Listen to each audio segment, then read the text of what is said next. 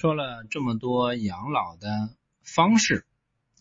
嗯，我们也分析了一下，按社保养老，以依靠社保养老、依靠储蓄养老、依靠投资养老、依靠这个孩子养老、依靠房产养老这些几种这个养老方式。那么说，不管哪种方式，大家听下来可能说都不能保证一个稳定的、持续的、长期的一个现金流。那么说，我们到底应该怎么去？规划我们的养老问题呢？接下来我们来提供一些